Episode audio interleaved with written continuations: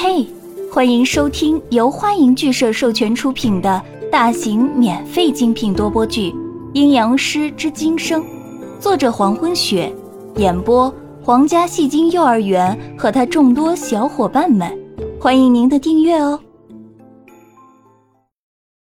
第二十一章，此时少年眼睛似乎微微的眨动了一下。宋子阳在一旁的太师椅上坐着。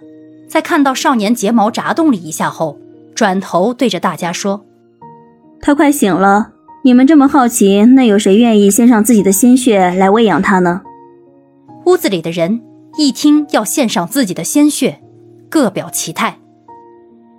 文人暖还是照常微微一笑，没有答话。易英则是坐在离宋子阳最近的位子上，狭长的凤目眨啊眨的，在下身上可没有鲜血。而背吸血鬼少年回来的江涛呢，在放下少年之后，就找了张椅子坐下，然后手举一张报纸遮挡住脸，在看报的同时，还嘴角微翘，似乎是在笑的样子。反应最为激烈的要数杨帆了。杨帆在听宋子阳说那就献上自己的鲜血，先是为之一愣，然后立马反应过来，往后快速退去。直退到墙角无路可退之时，再抬头看向一屋子的人。这一屋子的人早就因为刚才杨帆的反应过于激烈，一直在注视着他。杨帆背贴着墙壁，先是尴尬的一笑，随后立马双手抱着自己的肚子，脸上露出痛苦的表情，说：“哎呀，不行！哎呀，肚子好痛啊！”呃，一定是吃坏什么东西了。我要先去趟厕所。然后步伐艰难的向厕所迈进，刚走了两步，杨帆就扭过头来，好心提醒，对宋子阳说道：“江涛一直身体健康，体格强健，让他给那个少年献血，绝对没问题。”话一说完，自己又小声嘀咕起来：“反正那个人也是江涛背过来的，正好帮人帮到底。以江涛的身体素质，献上一点血应该没有问题吧？”你的肚子不疼了吗？文人暖微笑道，言外之意，要想逃跑就赶紧的，被宋子阳发现的话，你就完了。哦，疼疼！杨帆也反应过来，喊了几声疼以后，就溜进了厕所。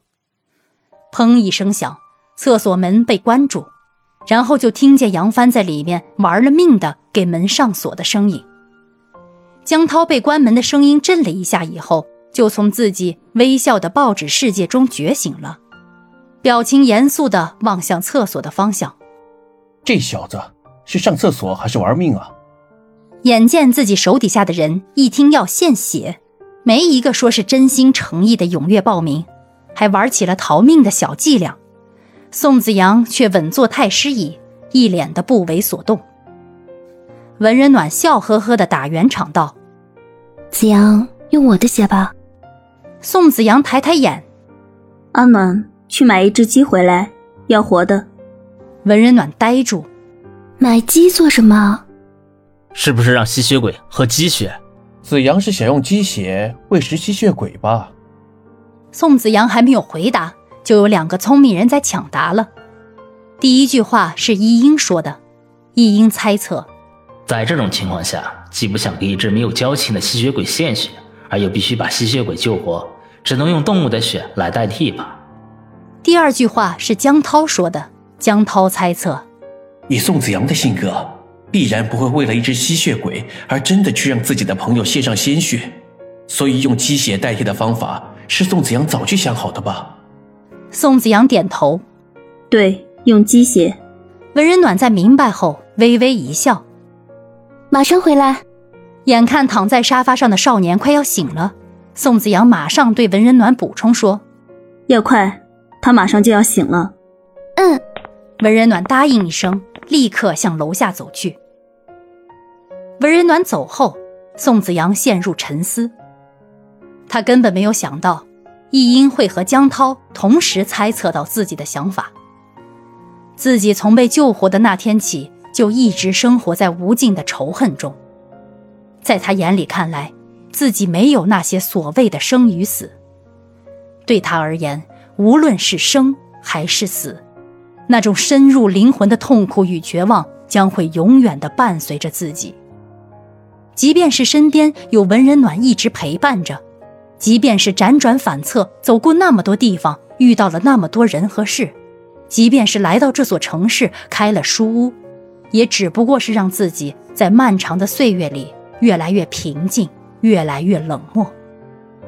是什么时候开始，自己在如同无底深渊般的孤寂中，想要重新来过，想要试着以宋子阳的名义？去生活，是在遇到杨帆，还是遇到易英，或者是遇到江涛的时候？